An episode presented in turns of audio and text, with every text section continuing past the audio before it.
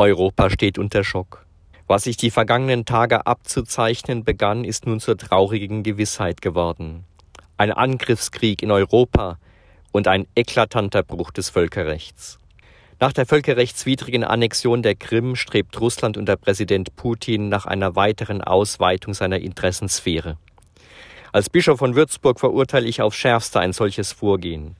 Es ist dringend an der Zeit, auf den Einsatz militärischer Gewalt zu verzichten und an den Verhandlungstisch zurückzukehren. Zugleich rufe ich zum Gebet um den Frieden in Europa auf und zum Gebet für die Menschen in der Ukraine und die Opfer dieses ungerechtfertigten Angriffskrieges.